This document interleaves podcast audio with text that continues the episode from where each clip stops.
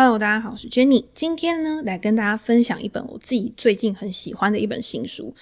这本书呢，是由八旗出版社出版的《解读市场预期》，作者为麦可莫布辛跟另外一位西北大学投资学的教授阿尔弗雷德拉波帕特。那莫布辛也是我之前很喜欢的作者之一，他在之前有出版一本《魔球投资学》，我在我的网站上面有跟大家分享过心得，大家也可以到我的网站上面去看我之前写的一个分享。可是要讲解读市场预期这本书之前呢，我认为可以把《魔球投资学》这本书搭配一起看。很多作者他其实他的想法是有连贯的嘛，所以他在写很多不同的书的时候，其实他的中心思想他是很契合的。那我们在看第二本的时候，或者是后面几本著作的时候，你就可以一直不断的去回想，然后你之前看到的东西，把两者之间做一个串联。那我觉得先看《魔球投资学》这本书，可以先帮我们建立一个更好的观念，在面对到投资市场的时候，了解到市场的变化，它不是由一两个单纯的因素去影响的。在做决策的时候，当然也不可能只是因为一个面向的因素，或者是只用一种学科就可以做好判断。而是要像查理蒙格所说的，用一个多元思考模型去解读市场跟你想要买进的标的、投资人的情绪变化等这些因素，它互相的去影响之后，然后才会知道未来它价格发展的趋势会是什么样。《魔球投资学》这本书告诉我们说，在投资思考上有最重要的四个支柱，包括了投资哲学、投资心理学、创新与竞争策略，还有最后一个是科学与复杂理论。那我们分别讲一下这四个支柱，它到底代表的东西是什么？第一个，投资哲学，它是我们在做决策的时候的一个中心思想，也是反映我们的人生观，树立一个准则，让我们在做决断的时候可以有所依据，而不是随波逐流。那第二个，投资心理学呢？投资心理学是让我们了解市场终归是群体行动的一个展现。当某一件事情它引发了多数人的关注的时候，当舆论都朝向某一个方向去快速发展的时候，人类终究还是群居生活的动物，我们也会受到影响。我们要如何去保持独立思考的一个能力，去摒除心理上面的偏误，才有办法去遵循我们刚刚第一个说到的，去遵守我们的投资原则跟我们的投资哲学。那接下来呢，就是创新与竞争策略，还有科学与复杂理论这两大支柱呢，是在我们要去深入研究一家公司的时候，必须要去做的功课。从这些理论科学当中，找到任何事物它发展的一个惯性，惯性可以让我们拥有更高度的确定性，去提高我们判断的胜率跟我们的期望值。在收集大量的数据跟资讯的时候，专业能力的提升可以帮我们做出更好、更快速的辨别、筛选跟整理分析这些资讯，转化成我们自己脑中的智慧，在未来的时候持续的去反馈，做出更好的一个判断。所以这两大支柱其实也是非常重要的一件事情。所以就是透过这四大支柱，可以让我们对于整个投资的思考有一个更全面的一个框架。好，那我们在做思考的这个过程当中，一定还是会有人跟我们有不一样的意见。当他们跟我们提出反向的意见的时候，这个时候，我们因为了解到市场它本身就是存有很高度的不确定性的，每一个人掌握的资讯不一样，每一个人做出来的判断不一样，所以当然有可能有人他知道我们不知道的事情。它可以帮我们去找到我们原本的盲点，然后让我们有其他延伸的思考，去开阔我们的视野。这个时候呢，我们就可以迈向下一个阶段，也就是我们今天要讲的这本书《解读市场预期》。我觉得这本书啊，它会为我们的未来投资决策带来很多的帮助，就是。我们除了自己主观的一个判断之外，我们还要去知道市场上面大多数人他们对于总体经济，他们对于这个个别的公司有什么样的看法，去造就他们做出来的行动。那这个行动呢，对于我们自己的投资决策又有什么样的一个影响？大家一开始看到《解读市场预期》这本书的书名的时候，可能会先有一个疑问嘛？你可能会觉得说，作为一个主动投资人，以我们过去读到了这么多投资相关的书籍，都会告诉我们说，在对一家公司做出估值的时候，应该是先去收集正确的资讯，然后以客观的资料来计算出一家公司的内在价值。如果现在这家公司它股票的价格低于这个内在价值的时候，那我们主动投资人就应该要去买进这家公司的股票。在未来，当市场上面他发现这家公司的价格被低估的时候，开始有越来越多的人去买进这家公司的股票，价格跟价值之间它的差异会越缩越小。这个就是主动投资人他去获利的一个机会。也就是说，当股价越便宜、越被低估的时候，我们未来潜在的收益就会越大。可是以大家真的投入市场上面的实际经验来看，市场真的有这么单纯吗？真的有这么简单就可以去获利吗？我们之前也提过很多次，就是在现在这种资讯爆量、传递速度非常快的投资环境下，过去采用资产价格去估算内在价值的方法，它虽然有用，但是它的机会可能已经没有这么多，创造超额报酬的可能性也会比较小。除非我们拥有资讯不对称的优势，譬如说，我们可以在别人都还不知道一件事情的时候，我们比别人先一步去掌握到市场上面的未公开资讯，早一步抢得先机之后呢，在这件事情真的实现的时候，然后就可以赚到比较多的钱嘛。但是比较常见的情况，因为刚刚那种有可能是内线交易，市场上面比较普遍的情况是，每一个人在市场上面都会去想说，我要怎么样可以比别人更快。我可能不是因为我先知道了什么东西，而是我去预期别人他可能知道什么东西，或者是我去预期未来会发生什么事情。当有这样子的想法的时候，就会产生预期。那对于事件的预期，又会去引导我们做出相关的决策。而且这个市场上面不是只有你在这样做而已，每一个人他都想要比别人快，每一个人都在预期，所以行情发生的时间点呢，通常会远比我们想象的还要再更快上许多。所以这就是投资的一句老话嘛，你今天在做投资的时候，现在就是买在预期，卖在实现。所以，解读市场预期这本书的内容，它主要的就是在讨论说，到底这个预期它是怎么样产生的，以及在投资的过程当中，这个预期它是怎么样去变动的，投资人又要怎么样去修改预期，来达到预设的投资报酬目标。简白的话来说，我觉得这本书更着重在谋求投资学刚刚我们最后讲的东西——创新与竞争策略的环节，对于企业更深入的一个分析，包括数量、价格、销售组合、营运杠杆。经济规模、成本效率以及投资效率，这些都是我们在分析一家公司到底是不是好公司，然后它未来潜在的一个上涨空间到底有多大，会去了解的一个东西。那掌握这些东西呢，可以去影响未来股价的价值因子。当这个价值因子去变动的时候，预期就会跟着去修正。那你潜在的获利空间呢，也会因为预期的修正而放大或缩小。这样讲是不是有点笼统？就是大家可能还没有办法很好去领会这本书到底在说什么。所以，我们接下来呢，就是针对这几个细项，然后再跟大家做一个比较呃详细的一个说明。第一个就是数量嘛，那数量呢，当然就是一家公司的产品跟服务，它在推出之后去创造了多少需求。营收这个东西很简单，营收就是价格乘以数量。今天你要去提高你的营收，第一个就是你去提高你的价格嘛，第二个就是你让你的东西销量可以越来越高，那这样子你自然而然你的营收就会成长了。可是有多少人他会愿意去为了满足他的需求？因为他有需求，他才会去购物。那他在购物的时候，他也会去评量，今天我要付出多少钱，会让我觉得我取得的是一个对等的东西，甚至我可以用一样的金钱，我可以去买到一个更好的东西。企业为了要去满足他的需求，他也应该要去用任何方法去创造需求，去提高消费者的一个欲望，才有办法在未来可以持续去创造成长。提高欲望是一种活络市场的方式，譬如说，我们透过广告，我们透过行销，我们透过任何可以让产品去广为流到市面上面的手法，其实都是一种去活络市场、提高欲望的一个方式。这个也是广告产业它历久不衰的一个原因嘛。从过去的报章媒体、传统电视，到现在的联网电视、串流媒体、电商平台，像亚马逊啊、苹果啊，他们的广告收益在近期也都有显著的一个增长。也分时过去，我们知道广告最大的一个获胜者就是 Facebook 跟 Google，他们两家公司形成的一个寡占市场，几乎把这个数位广告、移动广告的一个市场全部都呃霸占了。那未来呢，可能还有到虚拟世界的这个平台经济上面，可能是我今天要怎么在元宇宙的市场去创造需求，去创造呃更多的一个交易。那可能也是需要透过广告嘛，所以之前也有统计数据去显示说，其实，在元宇宙这个市场里面呢，广告的商机其实是非常巨大的一个市场。好，那我们讲完第一个，从数量以外呢，我们要怎么样在确定一家公司它营收在高速成长的一个同时，还可以去维持公司的获利能力？也是刚刚我们讲营收成长是一个很重要的东西，但是获利能力才是一家公司它可以持续的去扩展、持续的去投资的一个关键。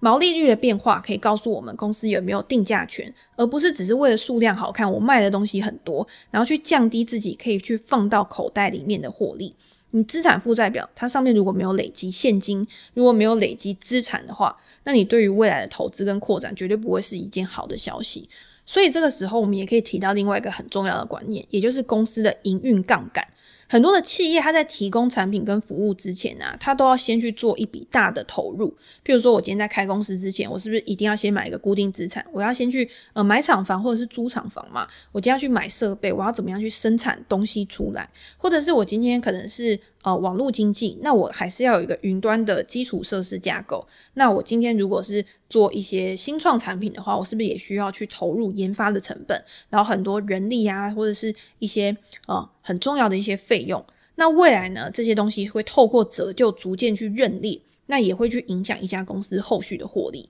可是这些成本呢，我们就把它称为产前成本，就是你在生产前必须要去投入的成本。虽然说你会觉得，在生产前，在你开始赚钱之前，你必须要去先投入一笔很大笔的投资。但是这些成本投入之后，它是可以去生产的，可以去帮你赚钱的，它可以一直为你带来现金流的。它可以创造多少的现金流？而且它有没有办法可以随着你产量的扩大，然后随着你的销量增加，然后慢慢的去拉高你的一个成本效益？这个也是很重要的。那我们应该关注的就是说，随着销售成本的增加，获利能力有没有跟着去提升？你今天如果营运杠杆可以越高的话，你为公司带来未来的贡献也会越大。在未来呢，会帮公司形成一个很好的飞轮循环。大家知道飞轮循环就是可以让这家公司持续的去成长，持续的去扩增，让这家公司呢可以在未来搞不好还可以有个指数化、指数型的一个成长都有可能。我们这个时候呢，我们就可以拿 Tesla 来举例好了，因为像 ARK 基金，他们在常常出具的报告里面啊，他们对于他们看好的企业，其实都会有一个蛮共同的特征，就是这些公司呢，他们未来的成本都可以持续去下降，在未来呢，达到更高速的一个成长。那像 Tesla，他们之前也有出具过非常非常多的报告，里面包括了，譬如说电池成本的一个下降，电池是电动车里面消耗最大，就是成本占比最高的一个部分。那电池的成本如果可以去大幅的降低的话，未来电动车它的售价也可以去下调。那当售价开始逐渐去下滑，它还是可以维持它的获利能力的时候，消费者他的接受度一定可以提高。那消费者的接受度提高，那它的销量也会上来，也会让它的营收持续的去成长，持续的去增加，去挤压到原本传统油车的一个比重嘛。那为电动车这些先行厂商，比如说像 Tesla，目前就是已经是电动车里面的一个领先者了。它有稳定的毛利，然后有稳定的一个获利。它在未来，它在这个市场上面，其实也一定是处于一个不可或缺，然后站在一个比较具有优势的一个位置上面。那当电动车越来越普及之后呢，他们也可以去透过软硬体结合的方式，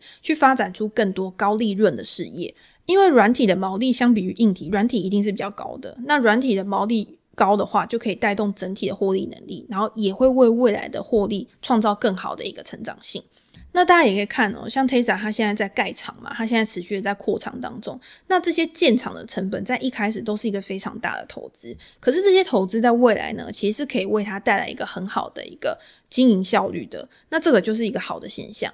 可能不只是像 Tesla，其实我觉得 Apple 之前也是做出一个很好的一个示范嘛。Apple 它的手机就是它第一个很重要的一个硬体嘛。那到后面虽然说手机有一定程度的饱和，但是它还有穿戴式装置，它还有其他的一些家用设备，这些东西都是可以持续的去扩展的。那透过这些硬体呢，去结合一个很好的生态系。那你今天看它的媒体订阅，它未来可能健康照护的部分也可以用订阅制，文书处理的部分，譬如说它的云端空间啊，这些都还是有很大的一个发展空间的。而且这些毛利一定是更高的，也带动 Apple 它的一个获利能力提升。那再举一个例子好了，譬如说我们讲 NVIDIA，NVIDIA 它是 GPU 的一个大厂嘛。那后来呢，这个市场上面就发现说，你今天 GPU 它是可以提供高阶运算更好的一个算力，在 AI 领域的一个应用上面。GPU 它一定是不可或缺的。那 NVIDIA 它今天硬体做得很好，然后它开始有规模优势，然后开始稳定的生产、稳定的获利之后呢，它也去建构了这个 Omniverse 的一个平台，让更多的使用者可以更快去导入这个技术。那也让公司未来，他在这一次财报里面，他就有提到，诶，我今天越来越多人去使用我这个平台，然后去做开发之后，未来如果他们有一个软体的一个应用推出来之后，NVIDIA 是可以去分享他们的一个订阅的一部分的获利的。这个是不是也是 NVIDIA 它未来一个很成长很重要的一个来源？我们现在看到的这些大厂啊，已经有一个很好的获利能力的，他现在还是非常积极的在做布局，因为他认为说这些布局对他未来的营收、获利、现金流量都是有很好的一个帮助的。他们是经过很严谨的评估之后才去做出来的决策。那我们投资人其实看到这些公司他们在做出这些决策的时候，我们自己也可以去帮公司做一个评估嘛。譬如说，诶，我认为他们在采用这些成长策略的时候，他们的成功可能性有多大？公司在这些投资上面，它可以发挥多大的一个效益？选择我们认为具有最好的一个领导人，他可以把资本配置在最好的位置上面的公司，可以为公司创造更长期的一个成长。才会是我们长期投资更好的一个选择嘛。那我们刚刚讲了那么多，在这个过程当中，因为我们去思考这些公司的未来展望，我们去思考它的一个投资效益的时候，我们也是在预期嘛。我们一定是根据我们所得到的资讯去思考，说这些公司未来可能会变成什么样子。那接下来呢，也是解读市场预期这本书里面最重要的一个部分。前面的内容都是在告诉我们说，我们怎么样去收集资讯来判断，然后来建构我们的预期。可是大家知道哦，市场上面的参与者五花八门，每一个人也跟我们一样，我们一直在收集资讯。每一个人对于他们收集到的资讯，还是会做出不一样的判断嘛。那每一个人对预期采取行动的时间也不一样。所以当前市场上面的价格，它是已经呈现预期的状态，而不是等待预期实现的一个状态。这两个之间有什么样的一个差别？就是说，我们在做出投资判断的时候啊，我们不是只是想说我预期是多少，所以我根据我的主观预期去决定我到底应不应该投资，而是应该反过来，就是去思考说，现在市场上面这个价格，它是反映了什么样的大众预期。这个时候我们可以提一下，就是凯因斯他的一个选美理论嘛。那选美理论的时候呢，每一个人他在思考哪一个美女最美的时候，他不是用我自己的审美标准去评估的，而是去思考说其他人就是主流的审美观到底是怎么样，大家会觉得谁最漂亮，大家会觉得谁是最美的那个美，是用这样子的标准去评估的。而不是去想说，我觉得谁最美。在股票的挑选上面，其实也是有一点类似这样的状况，就是我们在买股票的时候啊，其实有的时候不是觉得说，诶，我觉得哪一家公司最好，或者是我觉得哪一家公司它的价值是最被低估的。其实哪一家公司股票涨得最多，是由集体的共识去决定的，是其他人。市场上面大多数的人都觉得这家公司特别好，所以大多数的人都把资金投到这家公司的股票上面，所以这家公司的股票价格就持续的去上涨。所以书里面提到的预期投资法。它不是从预测一家公司的基本面，透过预测现金流量开始，就像我们刚刚讲的，诶，我们去评估这家公司的产量，我们去评估它的竞争优势，我们去评估它的营运杠杆，而是反过来，是从现在这家公司的股价开始，去解读市场对这家公司它未来的业绩表现到底是会怎样。我们今天要判断的，已经不是说这家公司到底是不是一家好公司，而是就算它现在是一家好公司，那现在市场上面的价格到底反映出来是合理的估值还是不合理的估值？作者认为说，就是莫布辛他们认为说，股票的价格是由买卖双方愿意去交易的价格水准决定的，在任何时间都是最清楚然后最明白的市场指标，所以表示说，价格其实就是呈现一个现实。我们只需要知道，就是今天市场上面的价格，它是怎么样去反映当下一个市场预期的。那我们又透过这样子的一个线索呢，可以再去评估说明天的预期可能是什么，股价会往哪一个方向去发展。在这样子的一个情况下呢，思考点可以去从一个角度去切入。像快思慢想的作者丹尼尔康纳曼，他就曾经提到说，我们在面对任何问题的时候啊，我们会有两种观点。第一种观点呢是内部观点，第二种观点呢是外部观点。那内部观点是什么？内部观点就是我们大多数人还是会自己收集资讯嘛，然后把这些资讯跟我们自己的切身经验、我们过去的一些历史经验去做一个结合，然后去整合出一个答案。这个就是内部观点，也就是由我自身出发的一个观点。但是这个观点呢，通常是比较狭隘的，也就是你没有去考量到其他市场上面的参与者他的情绪或者是他的一个判断，所以你一定要加入外部观点，才可以有个更完整的一个考量。康纳曼认为说，如果你今天也把外部观点去纳入到你的一个决策考量里面的话，可以让你去扩展你的思考框架，然后让你的预测变得更准确。透过这种呃解读预期的一个情况，解读预期的一个流程，我们可以把外部观点去纳入到我们的思考、我们的决策流程里面，去更好、更客观的评估呃，你这一笔投资它未来的获利空间到底有多大？所以这个就蛮好玩的，就是跟我们以前在思考价值投资的时候有一点不一样的地方，就是思考价值投资的时候，你是以内在价值，就是一个比较绝对的金额、绝对的一个数字范围里面，然后去决定你要不要投资这个股票。如果今天内在价值是高于股价的，那你当然可以去买入这家公司的股票嘛。可是当你是使用预期投资，你要去想的就是说，今天预期的价值有多高？如果今天预期的价值比股价还要高的话，那你就有机会去赚到超额报酬，也就是预期价值跟股价之间的一个差异，这个空间是你可以去获取的一个利润。预期价值，我觉得跟内在价值其实他们两个概念是很相同的，只是内在价值是依照你自己的想法去做一个判断的，但是预期价值是你在。加入外部观点，也就是加入群众的一个想法去做判断的。那当然，如果今天价格低于预期价值越多的话，你的获利空间就一定越大。但是也跟我们在做价值投资一样哦。今天我们在想说，价格要去回到内在价值的时候，它可能会需要某一个催化剂。才能让市场去发现这家公司好嘛，去发现这家公司其实是被低估的。